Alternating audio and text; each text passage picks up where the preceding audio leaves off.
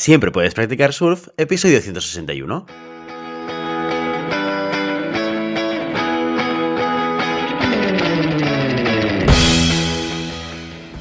Bienvenido y bienvenida a Siempre puedes practicar surf, el podcast diario sobre recursos humanos. Este podcast está pensado para profesionales de recursos humanos, gerentes o jefes de equipo y podrás encontrar técnicas, consejos, ideas, conceptos y noticias sobre la gestión de personas, eso sí, con un enfoque práctico y aplicable.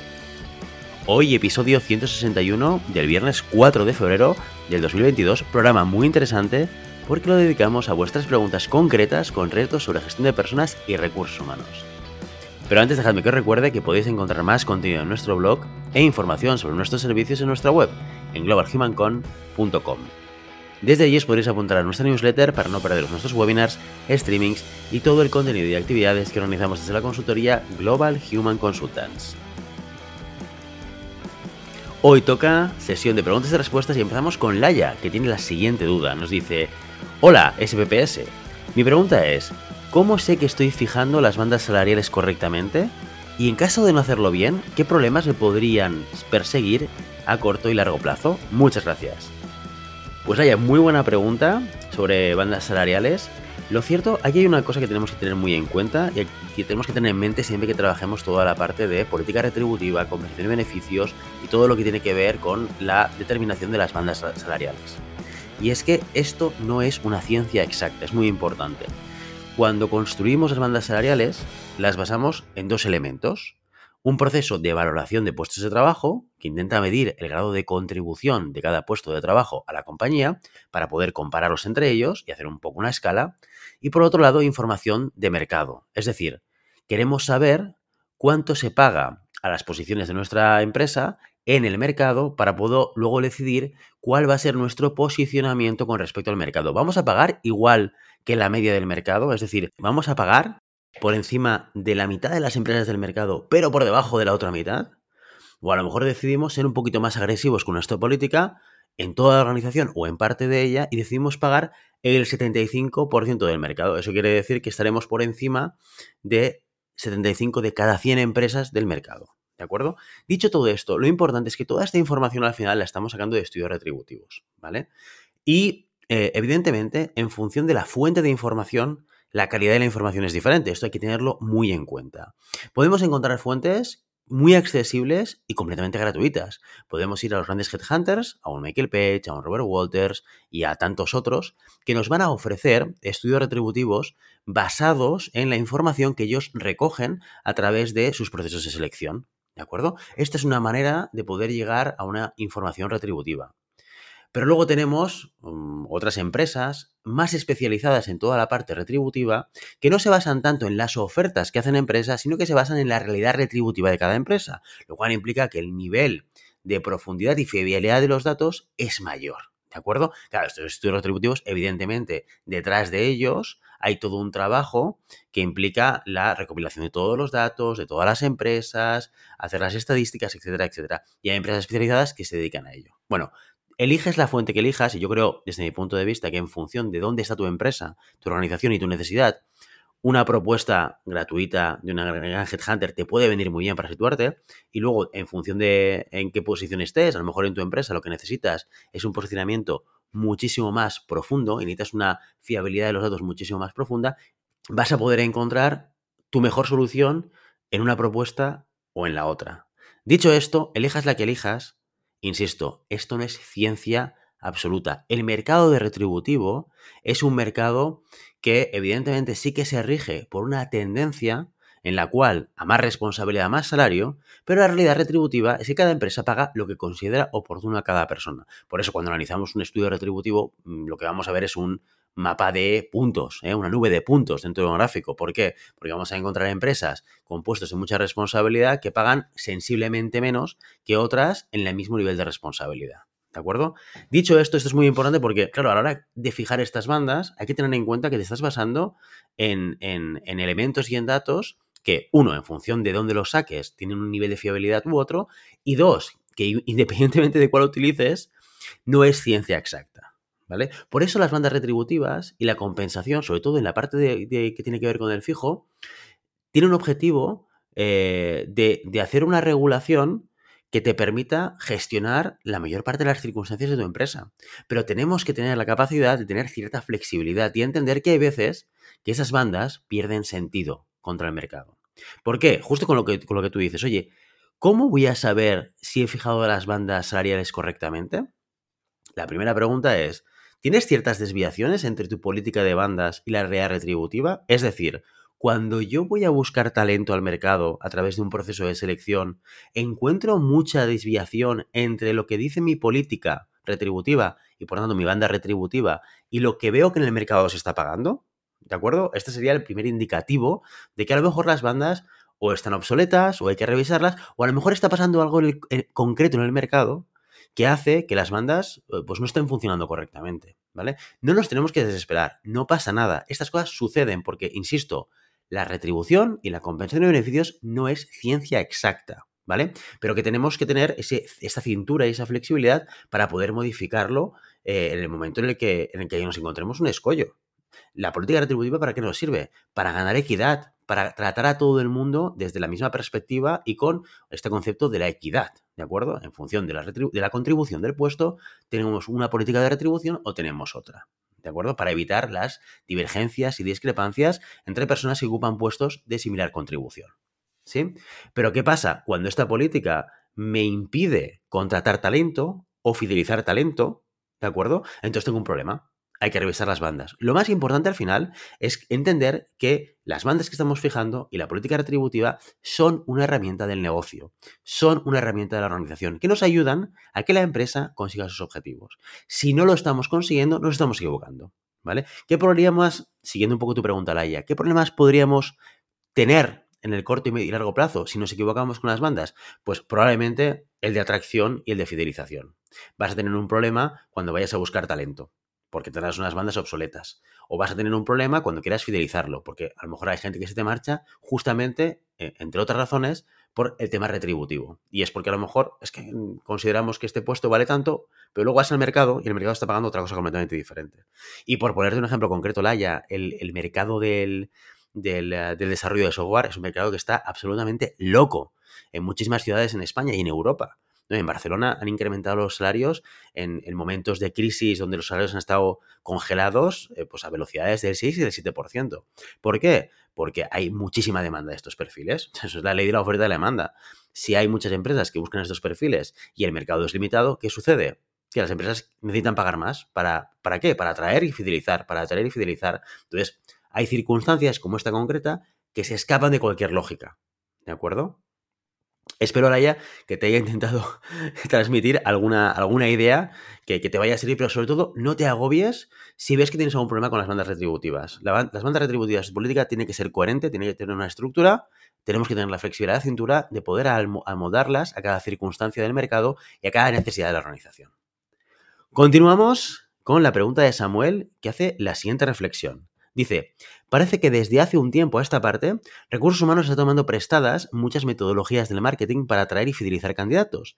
Es el caso del inbound recruiting o el estilo y tono de las comunicaciones para mejorar la experiencia de los empleados. Siguiendo esta línea de actuación, ¿sería correcto pensar en contratar a profesionales del marketing para realizar labores propias de recursos humanos? O al revés, que los profesionales de recursos humanos se formaran en estrategias de marketing. Pues Samuel, mira, justamente de esto hablábamos con Tony Jimeno, creo que fue en la temporada número 3, que se pasó por el, por el podcast en una entrevista, y hablábamos justamente de este elemento, de cómo recursos humanos está entrando o está aprovechando o está asumiendo conocimiento, técnicas y metodologías de otras áreas para eh, posicionarse y para bueno, enfrentarse a retos que hace 15 años no teníamos, o hace 20 años no teníamos y no eran necesarios, ¿no? Desde, como tú dices, toda la parte de metodología de marketing, pero también la parte de metodología de venta, venta del proyecto, venta de la empresa. Eso también tiene mucho que ver con el trabajo que alguien en recursos humanos tiene que hacer para atraer al talento, ¿de acuerdo? ¿Cuál es la solución operativa si esto tiene que pasar por incorporar gente de marketing en recursos humanos, que la parte de marketing de recursos humanos se vaya al departamento de marketing, que la gente de recursos humanos se forme en marketing? Eh, esta pregunta, o muy similar, se la hacía yo a Tony en su momento, eh, y, la reflexión suya fue, da igual, ¿qué más da? No importa. Es bueno, O sea, es bueno que en, muchas áreas al final nos acabemos nutriendo de metodologías de otras, de otras funciones. Y lo único importante y relevante es que tengamos la capacidad de poder conseguir que la organización, la empresa y los equipos tengan lo que necesitan. ¿Y qué es lo que necesitan? Gente cualificada, de alto nivel, con gran talento, que esté motivada en el puesto de trabajo. ¿Y cómo lo vamos a conseguir esto? A través del marketing, seguramente conseguiremos tener mejores estrategias de atracción de talento. A través de la venta seremos capaces de convencer más a gente a que nuestro proyecto es el que están buscando. ¿De acuerdo? Con lo cual, mm, no sé si esto tiene que ver con tener, a, digamos, asignaturas en los másteres de recursos humanos sobre marketing, ¿de acuerdo? O tener a los de marketing más involucrados en los departamentos de recursos humanos, pero cualquiera de las opciones es buena para dar respuesta a las necesidades organizativas y a los retos que pueda tener cada, cada organización.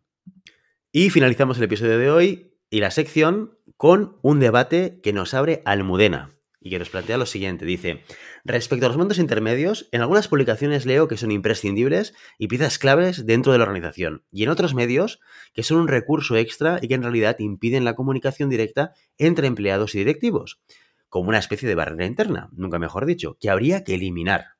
¿Cuál de las dos posturas es la más acertada? Muy en la mudena, pues voy a utilizar la misma respuesta eterna de cualquier consultor, y es que es depende. Seguramente ambas perspectivas son ciertas, y depende del tipo de organización, son más ciertas o menos ciertas, y depende también del tipo de middle management que tengas, son más ciertas o menos ciertas. Es decir, y ahora me voy a intentar explicar, me voy a intentar mojar un poquito, por lo menos darte mi punto de vista al respecto. Por un lado, en la medida en la cual tú tienes una organización y una empresa que va creciendo, son absolutamente necesarios gente que eh, pues lidere equipos. ¿Por qué? Porque hay que coordinar actividades, hay que estar por la gente, hay que escuchar a las personas, hay que alinear necesidades de personas con necesidades de negocio y las cosas fluyen. Mira, justamente ayer empezamos a, hablar en el monográfico sobre liderazgo y una de las eh, cosas que compartíamos en el capítulo de ayer era que la necesidad de tener un líder dentro de una organización tiene que ver con un elemento muy importante y es que tienes un conjunto de personas que tienen un objetivo común. ¿eh? Si no tienes esa necesidad o esa circunstancia, el líder no te hace falta. En la medida en la cual tienes un grupo de personas que tienen un objetivo común, te merece la pena tener a alguien que los lidere. ¿Para qué? Para alinear actividades, para alinear objetivos, para alinear perspectivas. Fundamental. Por lo tanto, son, desde mi punto de vista, absolutamente imprescindibles. Por otro lado, el tema de la comunicación es que es totalmente cierto.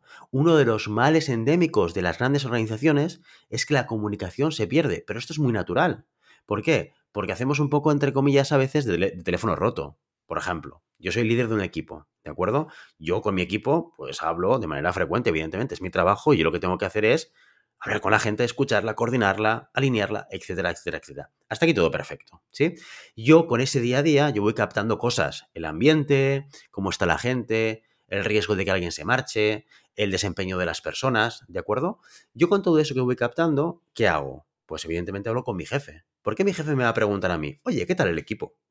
Oye, ¿qué tal el equipo para el proyecto o para el reto que tenemos para el año que viene o qué tal el equipo para un cambio organizativo que vamos a hacer. O me va a preguntar a mí, que soy el que estoy en el día a día y en la operativa. Pero ahora fíjate, empresa mucho más grande. A mi jefe le preguntará su jefe, oye, ¿qué tal la unidad de negocio en el país X, en la geografía, que es la que tú lideras, ¿vale? Para eh, afrontar un nuevo reto, para afrontar una fusión, para lo que haga falta. O cuáles van a ser los objetivos y el crecimiento del año que viene. ¿De acuerdo? Entonces, mi jefe hablará de mí de mi equipo con su jefe. Fíjate que aquí, claro, en la medida en la cual somos más grandes, esa línea de comunicación es mucho más amplia y por tanto se basa en interpretación de la interpretación. Yo transmito algo que ya está basada en mi experiencia e interpretación subjetiva y mi jefe lo que hace es, bajo mi interpretación, hace su propia interpretación y la, y la comunica arriba. El juego del teléfono roto, evidentemente. ¿Vale? Por tanto, claro, hay que un elemento de comunicación que no, tiene por qué ser, digamos, eh, buscado desde la perspectiva de, la manipulación por parte del manager. ¿De acuerdo? Pero sucede, porque al final todos interpretamos una realidad, la comunicamos de manera subjetiva, etcétera, etcétera, etcétera. Por eso hay muchas organizaciones que lo que hacen es intentar implementar sistemas que permitan una comunicación directa. ¿Sí? O sea, que no solamente tenga la información de la percepción de lo que pasa en el equipo, del líder de equipo, que esto está muy bien, es necesario y siempre tendrá que estar, pero si yo monto un canal de comunicación en el cual cualquier persona de la, organización, esté donde esté, tenga la capacidad de poder explicar, expresar, comunicar cualquier cosa de manera directa, eso me añade muchísimo más valor y me permite romper estas barreras de comunicación que tú estás comentando. ¿Vale? Dicho esto, mm, e-, evidentemente, y tal y como te comento, no creo que sea una postura o la otra, no, sé, no creo que sean posturas enfrentadas, sino que creo que son circunstancias habituales y normales en cualquier organización. El middle management y los managers son absolutamente necesarios siempre que tengas equipos que tengan objetivos o individuos organizados por equipos que tengan objetivos comunes, ¿sí? Y la comunicación siempre se va a volver un problema en la medida en la cual tú vayas a ir creciendo. ¿De acuerdo? Y bueno, y con esta última pregunta de Almudena nos marchamos hoy y ya sabes, no puedes detener las olas, pero siempre puedes practicar surf. Y hasta aquí nuestro episodio de hoy. Como siempre, queremos invitaros a que os pongáis en contacto con nosotros, nos deis vuestra opinión y nos sugiráis si tenéis algún tema o alguna pregunta concreta. Lo podéis hacer a través de la página de contacto en globalhumancom.com barra contáctanos o a través de las redes sociales. Estamos en Facebook, en Instagram, en Twitter y en LinkedIn. Y si el contenido de este podcast te gusta, no te olvides suscribirte darnos 5 estrellas en iTunes y me gusta tanto en iVoox como en Spotify. Igualmente recuerda que puedes encontrar más contenidos, noticias y recursos en nuestra web, en globalhumancon.com. Muchas gracias por todo, por tu tiempo, por tu atención y por tu interés en estos temas sobre gestión de personas. Nos escuchamos la semana que viene, el lunes, con una nueva entrevista interesantísima. Hasta entonces, feliz fin de semana.